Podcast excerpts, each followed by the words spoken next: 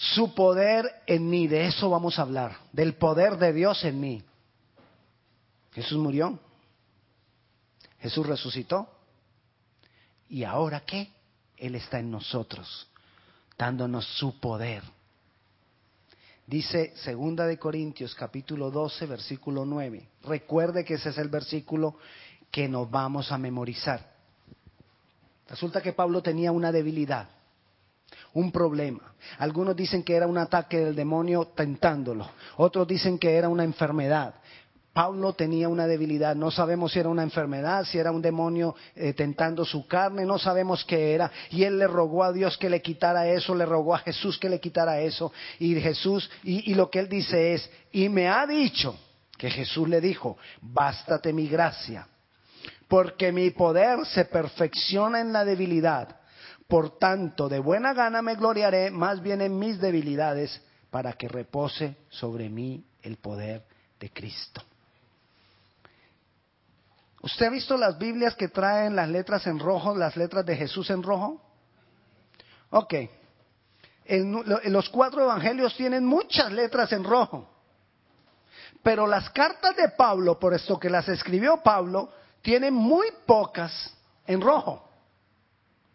Y una de las pocas frases que está en rojo es esto que acabamos de leer. No está todo, solamente bástate mi gracia porque eso fue lo que le dijo Jesús a Pablo. Entonces, él, él, dice, y él me dijo, eso está en, en, negro, bástate mi gracia, eso está en rojo, y ya todo lo demás está en negro. Y yo hoy te quiero decir, lo que Dios nos dice es que nos basta con su gracia. No importa la debilidad que haya, no importa la enfermedad que haya, no importa el problema que haya, no importa en la situación que tú te encuentres, bástate su gracia. Amén. No importa, le digo, le repito, tu debilidad, tu dolor, tu pasado, tu enfermedad. El poder de Dios se manifiesta. El poder de Dios se manifiesta. La palabra nos enseña que Él da, que, perdón, la palabra nos enseña que en Dios está el poder. ¿Dónde está el poder? En Dios. ¿Dónde está la fuerza? En Dios y que, y que Él es el que nos da a nosotros la fuerza y el poder. Nuestra fuerza y nuestro poder bien, tiene que venir de quién? De Dios. Vamos a estar leyendo mucha Biblia hoy, así que esté atento.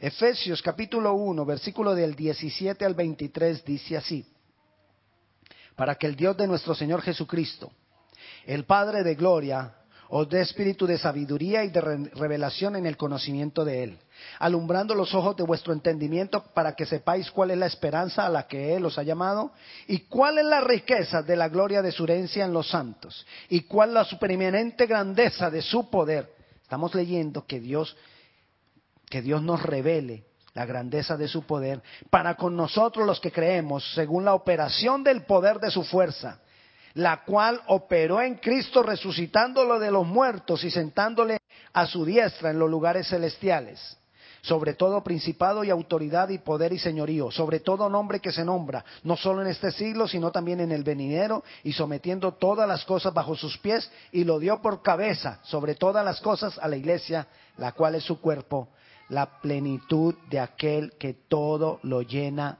en todo. Amén. Necesitamos tener el conocimiento de Jesús para recibir su poder. Necesitamos crecer en el conocimiento de Jesús para recibir su poder. Con eso comenzamos leyendo, para que el Dios de nuestro Señor Jesucristo, el Padre de Gloria, os dé espíritu de sabiduría y de revelación en el conocimiento de Él, de lo que Él vivió, de cómo fue levantado por el Espíritu Santo, porque ese poder que está en Él, Él nos lo ha dado a nosotros, la iglesia. Porque ese poder lo puso a Jesús sobre todo principado, sobre toda autoridad. Dios quiere revelarnos su poder. Dios quiere revelarte su poder. Dios quiere darte a ti de su poder.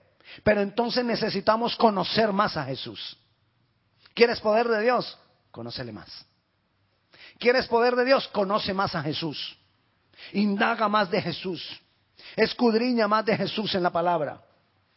Métete más en intimidad con Jesús, porque Él es el centro de todo. Amén. Él es el centro de todo. Dios quiere revelarnos su poder, pero necesitamos conocerle más a Él, porque Él es el centro de todo. Él es el Señor. Y entre más nosotros conozcamos al Señor, más va a obrar su poder. Entre más nosotros le demos señorío a Cristo, más se va a manifestar y más va a fluir su poder en nosotros. Y si tú quieres conocer más a Jesús, tú tienes que entregar un poco más de ti. ¿Quieres poder? Conoce a Jesús. ¿Quieres conocer a Jesús? Entrega más de ti. Humilla más de ti. Da más de ti. Cede más de ti. Eso es lo que tiene que ocurrir en nuestras vidas.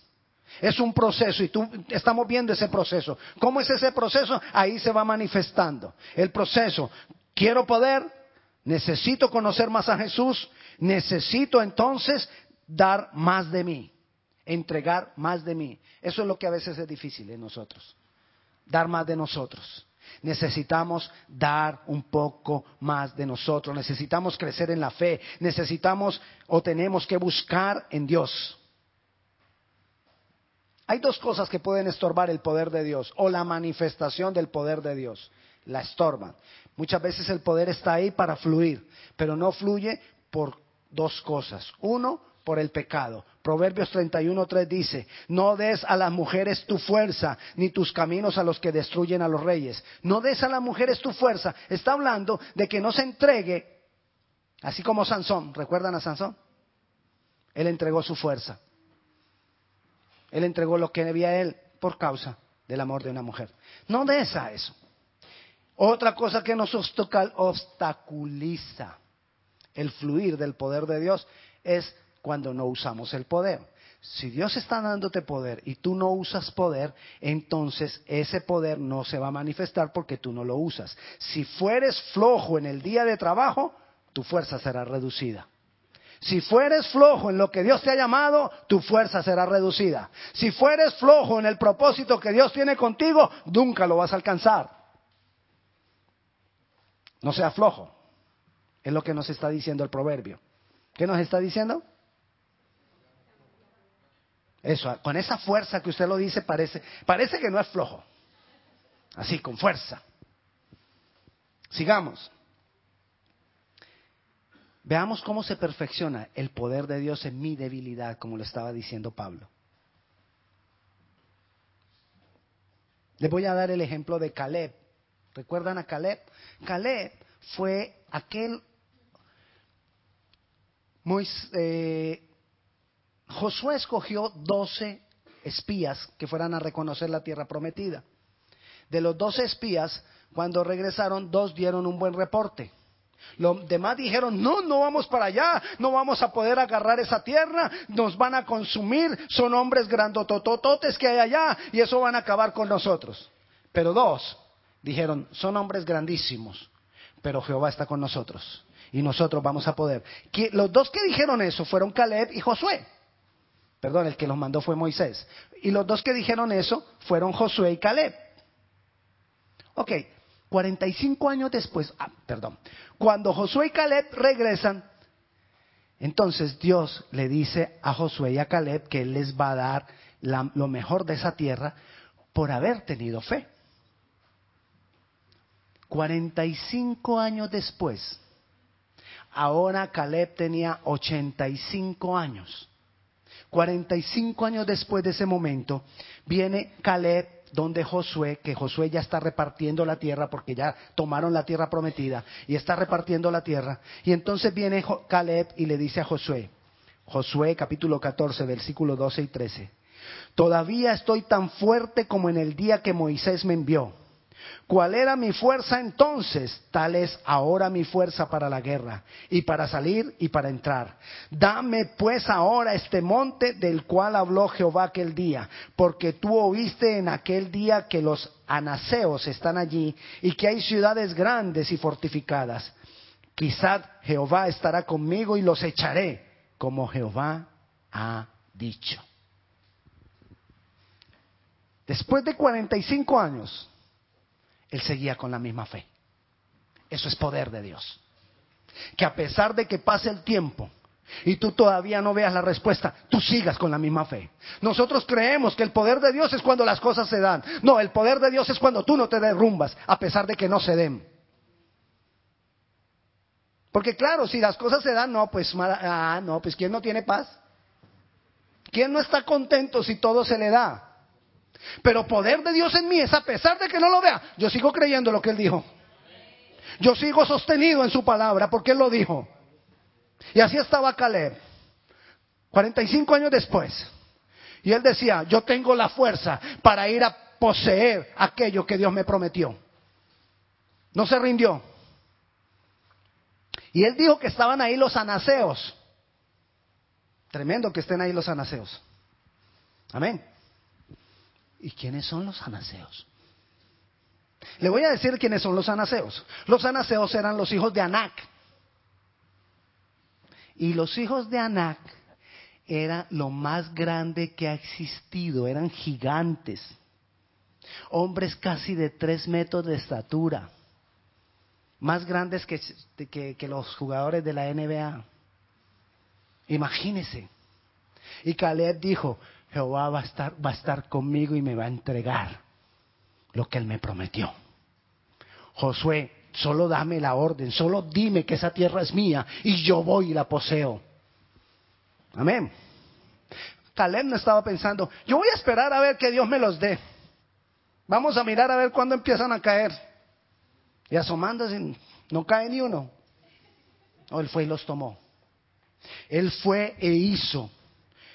No dejó caer la fe y tomó en posesión lo que Dios le había prometido 45 años antes. Un hombre de 85 años. Y a veces nosotros decimos, ay, es que estoy cansado de esta vida tan dura. Y tenemos como 42. Estoy hablando de usted. Yo tengo un poquito más. Pero voy a seguir con mi fe. De que todo lo que Dios me prometió lo vamos a alcanzar. Ahora estoy recordando una profecía que Dios me dio cuando todavía no era pastor. Y la voy a retomar, porque eso es poder de Dios. Amén. Eso es poder de Dios. Igual pasó con los hijos de José. ¿Qué pasó con los hijos de José? Mire, los hijos de José eran Efraín y Manasés. Y entonces, nosotros, el poder de Dios va a llegar sobre nuestras vidas, así como llegó sobre ellos, para cumplir el propósito de Dios. Dios tenía un propósito con Josué, con, Manasés y Efraín, los hijos de José. Y a ellos también les dijo y les prometió y les dijo, les voy a dar una tierra. Pero mire lo que pasa con ellos. Ellos también vienen donde Josué, donde Josué, y le dicen, en, en Josué capítulo 17, versículos 14 al 18 dice, y los hijos de José hablaron a Josué diciendo, ¿por qué nos has dado por heredad una sola parte y una sola una sola parte, siendo nosotros un pueblo tan grande y que Jehová nos ha bendecido hasta ahora? A ellos le dieron un monte. Luego seguía una llanura y ahí estaba el otro monte. Ellos están en este monte, pero ellos eran muchos y ellos dicen, hey, Josué, estamos estrechos aquí, somos muy fuertes, somos muchos, nosotros queremos esa llanura y ese monte de allá. Esa es la situación que está ahí. Sigamos. Leí hasta el 14, voy a leer el 15. Y Josué le respondió, si sois pueblo tan grande, subid al bosque y haceos desmontes allí en la tierra de los fereceos y de los refaitas, ya que el monte de Efraín es estrecho para vosotros. Y ellos le dijeron, no nos bastará a nosotros este monte, y todos los cananeos que habitan la tierra de la llanura tienen carros cerrados, los que están en Betsehan, Betsehan, y en sus aldeas y los que están en el valle de Jezreel. Entonces Josué respondió a la casa de José, a Efraín y a Manasés, diciendo, Tú eres gran pueblo y tienes gran poder. No tendrás una sola parte, sino que aquel monte será tuyo. Pues aunque es bosque, tú lo desmontarás y lo poseerás hasta sus límites más lejanos, porque tú arrojarás al cananeo, aunque tenga carros cerrados y aunque sea fuerte. Ellos estaban pidiendo algo porque ellos eran muchos. Pero en el momento en que él le dice, hey, tómenlo, dice, no, pero es que allá hay carros, eh, esa gente tiene carros con caballos y, y, con carros y caballos nos acaban en un momentito. Josué les dice, no, ustedes tienen que ir y tomarlos. Ustedes van a ir y van a derrotar. Ustedes van a ir y lo van a lograr. Eso es poder de Dios. Que aunque haya situaciones difíciles, tú sigas adelante al propósito que Dios tiene contigo. Que aunque haya obstáculos, tú no temas. Que aunque haya momentos de debilidad, tú sigas adelante. Hay poder de Dios en nosotros para cumplir el propósito que tú, que tú tienes, que nosotros tenemos. El poder de Dios será tan grande como el propósito que Dios tiene contigo. Si Dios tiene un propósito contigo y tú crees que Dios tiene un propósito contigo, hay poder para lograrlo. Hay poder para lograrlo. No creas que el propósito es grande y el poder que Dios te va a dar para ese propósito va a ser chiquito. Dios no es así. Es más, Dios te va a dar aún más poder para que logres el propósito. Entonces, ellos fueron y lo hicieron así. Hay momentos en que hay que vencer lo que hay ahí. Por eso vamos a salir a orar, porque necesitamos poseer el territorio. Porque quizás en esta área haya cananeos, espíritus, que no quieren dejar que mucha gente se congregue, que no quieren dejar que mucha, que mucha gente llegue, que no quieren dejar que las iglesias crezcan. Pues nosotros vamos a ir y a desmontar. Vamos a sacarlos. Por eso necesitamos el apoyo suyo para ir y desmontar. Y así como lo vamos a hacer allá, usted va a aprender a, lo mismo para que lo haga en su casa. Amén. Pero necesitamos tomar posesión de los territorios. Los obstáculos hay que derribarlos.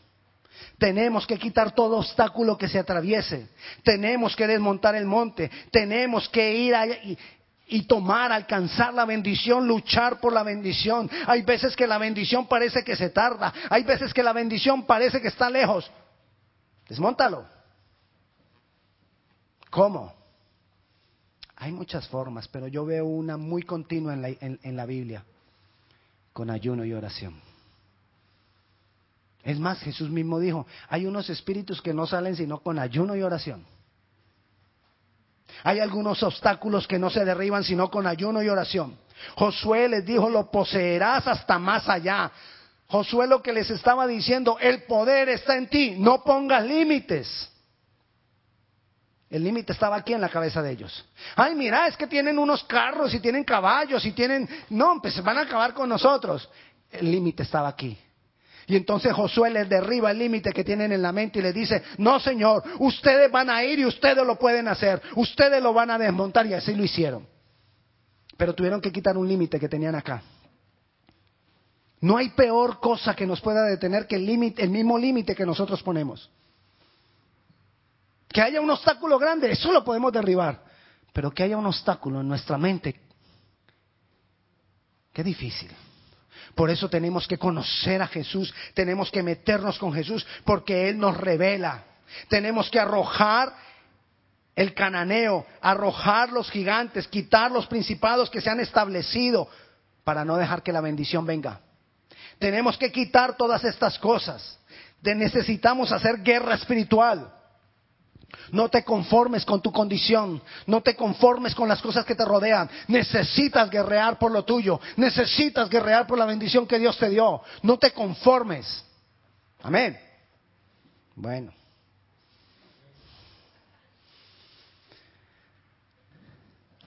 Dios nos da la provisión.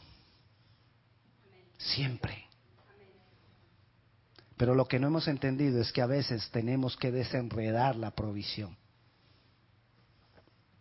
Es como si, como si te llegara, imagínese que a usted le llega un paquete importante, por correo le llega un paquete importante, es un paquete grande, grande, más o menos grande, digamos del grande de uno de estos monitores. ¿Qué tiene que hacer usted para poder disfrutar del paquete, de lo que hay en el paquete? Abrirlo.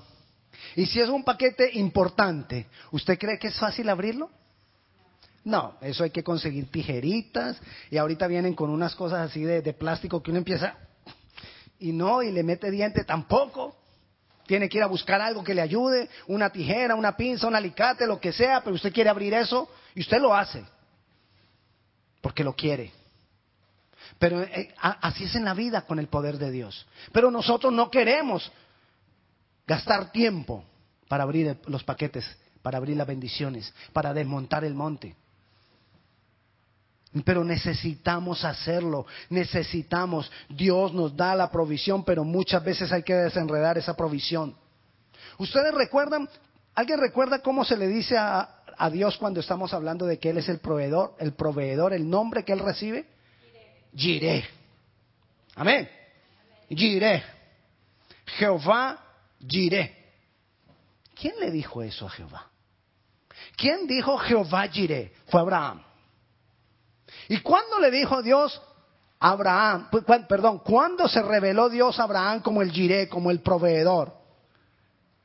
Cuando Dios le dice a Abraham, dame tu hijo, tu primogénito. Tú quieres ver al proveedor. Si tú quieres conocer al proveedor y tener la revelación del proveedor, tú tienes que darle el primer lugar a él. Tienes que quitar lo que tú has puesto en el primer lugar quitar eso que tú has puesto en el primer lugar y poner a Dios en el primer lugar. Y ahí va a venir la revelación de que Él es el proveedor. Ahí se va a manifestar el poder de Dios. Mientras tú tengas una persona, una actividad o cualquier cosa en ese primer lugar, no vas a ver muchas veces la provisión de Dios. Por eso Dios le dice a Abraham, toma, Génesis 2, 22, 2 dice, toma ahora tu hijo, tu único, Isaac, a quien amas. ¿A quien qué? A quien amas, a, a quien quizás le has dado mi lugar. Y ofrécelo allí en holocausto sobre uno de los montes que yo te diré. Y te insisto, si tú quieres ver el poder de Dios fluyendo como una provisión especial de Dios, necesitas darle el primer lugar. Necesitas quitar aquello que tú colocaste en el lugar de Dios. Dice ahí, mismo en el 22, pero dice en el versículo 5. Entonces dijo Abraham a sus siervos, esperad aquí con el asno y yo y el muchacho iremos hasta allí y adoraremos y volveremos a vosotros. ¿Qué vamos a hacer? ¿Qué, qué les dijo Abraham que iban a hacer? Adorar. Tú quieres ver el poder de Dios manifestado en tu vida. ¿Qué crees que tienes que hacer? Adorar. Tienes que darle el primer lugar al Señor y tienes que adorar. Tienes que constituirte en un adorador. Un adorador no solo los domingos cuando venimos a la iglesia, sino un adorador en tu casa, en tu intimidad, en lo secreto. Tenemos que adorar. En el versículo 7, entonces habló Isaac a Abraham, su padre, y dijo, Padre mío. Y él respondió, heme aquí, mi hijo. Y él dijo, he aquí el fuego y la leña. ¿Dónde está el cordero para el holocausto? ¿Qué le dijo? ¿Qué le dijo? He aquí el fuego. Había fuego. La pregunta es, ¿tú quieres ver el poder de Dios? ¿Tienes fuego? Porque si no tenemos fuego no va a haber poder de Dios. Necesitamos producir fuego en la intimidad. Necesitamos tener una comunión con el Espíritu Santo que produzca fuego de Dios. Que tú sientes que estás en comunión con Él y aún por el fuego. A veces hasta sudamos. No, no, no vayas a buscar, ay, pastor dijo que tenía que sudar y hasta que no sude. Entonces, no. Porque para eso salga a correr. Voy a montar bicicleta. No, lo producir el fuego es tener esa comunión con el Espíritu Santo y que tú sientas que el Espíritu Santo está dentro de ti, que tú sientas que como que empiece, empieza a, a manifestarse en tu vida. Puede que no sientas nada físicamente, pero tú sabes que algo está pasando. Tú sabes que el Espíritu Santo algo está haciendo. Amén. Necesitamos fuego. Necesitamos fuego. ¿Qué más dijo que había? Leña. ¿Qué es la leña? Lo que se va a quemar, lo que va a arder en el fuego. ¿Qué tienes que quemar? ¿Qué va a hacer ese, arder ese fuego? Cuando tú empiezas a entregarle a ti el pecado, cuando tú le empiezas a, entregar tu debilidad, cuando tú le entregas tu, tu ser al Señor y le dices, mira Señor lo que hay en mí, esto no sirve, quémalo. Eso va a, arder, va a hacer que arda más el fuego. Va a haber más fuego cuando tú quemas, cuando tú quemas el orgullo, cuando tú quemas la vanidad, cuando tú quemas el rencor, cuando tú quemas el... Ayúdeme, ayúdeme. Cuando tú quemas la mentira, el odio, ayúdeme. ¿Qué más hay que quemar? La envidia, la falta de perdón, el, el orgullo, el egoísmo, los celos, la tristeza, la amargura. Esa sí que hay que quemarla. Porque a veces hay tanta amargura en nuestras vidas. Esa es la leña que hay que quemar. Y entonces, versículo 8, y respondió Abraham, Dios se proveerá de un cordero para el holocausto, hijo mío, e iban juntos las declaraciones de tu boca van a desatar poder de Dios. Yo estoy seguro que Abraham no sabía todavía qué iba a pasar con su hijo. Él todo lo que sabía es que él iba a darle el primer lugar a su Señor. Sin embargo, a pesar de que él no sabía lo que iba a pasar, él lo declaró con su boca. Y dijo, Dios proveerá, Dios dará, y eso es lo que hay que declarar con nuestra boca, que Dios te va a dar, que Dios va a orar, que Dios te va a llegar te va a llevar a lo prometido, que Dios te va a llevar a alcanzar lo que tiene para ti, que Dios te va a llevar al propósito. Hay que confesarlo. No sé cómo lo va a hacer. No sé de dónde vendrá. No sé a qué horas ni cuándo. Pero yo declaro que Dios nos va a llevar al propósito.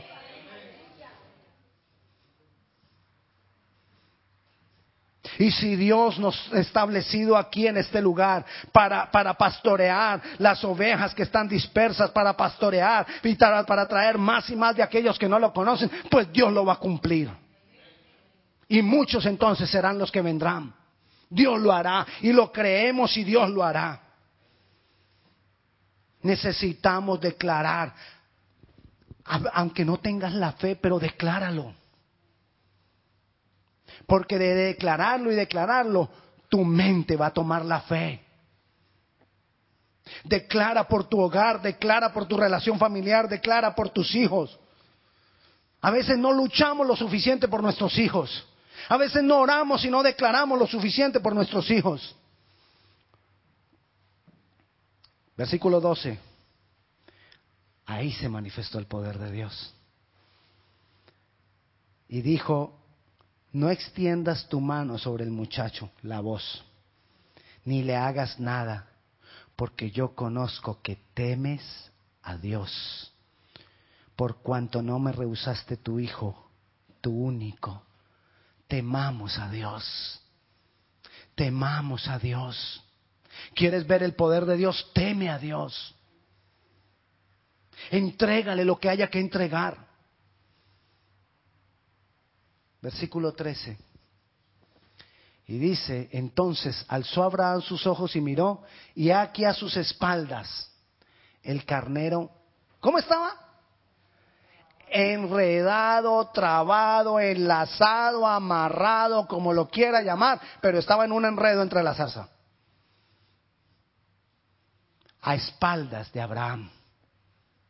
Abraham no había visto cómo ocurrió, Abraham no vio cuándo llegó, Abraham, no vio nada, pero ahí estaba. Quizás tú no estás viendo nada de lo que Dios ya está haciendo. Quizás tú no estás viendo nada de lo que Dios ya está preparando, porque es a tus espaldas. Dios no te va a contar. Mira, ya, ya llevo un pedacito. No, si tú tienes la fe y si tú estás caminando con el Señor, cuando voltees a mirar, ahí está. No sé lo que es, pero ahí está lo que. no sé lo que tú estás dentro de los propósitos de Dios, lo que tú quieres alcanzar, pero ahí está. Amén. Ahora, ¿qué tenía que hacer Abraham? Desenredarlo. O también iba a decir, ay Dios, gracias, desenrédamelo. No. Nos toca a nosotros desenredar la bendición está enredada, está trabada. Hay que ir y si de pronto, si él hubiera tenido pinzas de esas de las que venden para cortar las ramas ahí en Lowe's, en, ¿cómo se llama el otro? Home Depot, para que no digan, ay pastor, el puro Lowe's. No, Home Depot. Ahí, equilibrio. Y con las pinzas lo, lo, lo cortaban un momentico. No tenía, quién sabe qué buscó, buscó piedra, quién sabe qué hizo, pero fue por el cordero. Yo voy por mi provisión. Ahí fue cuando él dijo, Jehová giré, Él es mi proveedor, he visto la revelación. Entregó de sí, tuvo fuego, temió, temió a Dios, le dio el primer lugar a Dios. Pero fuera de eso tenía que desenredar la bendición. Muchos hemos perdido la bendición porque no la desenredamos. Hacemos todo y la bendición en un enredo. Señor, ¿por qué? Pero es que mira, ¿cuánto tiempo llevo? Llevo ya como tres meses orando por esto. Y se nos olvida Caleb, que no perdió su fuerza. Y siguió creyendo al Señor 45 años después. Pastor, entonces voy a tener que esperar 45 años por mi bendición. No, espero que la desenredes antes. Yo también espero que tú la desenredes antes. ¿Estamos? Pero el poder está. El poder Dios lo dio. El poder está esperando por nuestra actitud. El poder está esperando por lo que tú hagas, por lo que yo haga. El poder está esperando para fluir. Es como cuando va usted a King's Dominion. ¿Nadie ha ido a King's Dominion? Bueno. Y se para allá en esos toboganes altísimos. Y está en el bordecito. Así está el poder de Dios, en el bordecito. Listo a soltarse. Pero necesita que usted desenrede la bendición. Necesita que usted hable lo que tiene que hablar. Necesita que usted lo desate. Necesita que usted diga y le dé el señorío, el primer lugar al Señor. Necesita que usted entregue más. Necesita que usted produzca fuego. Ahí está el poder listico a venirse sobre nosotros. No perdamos el tiempo.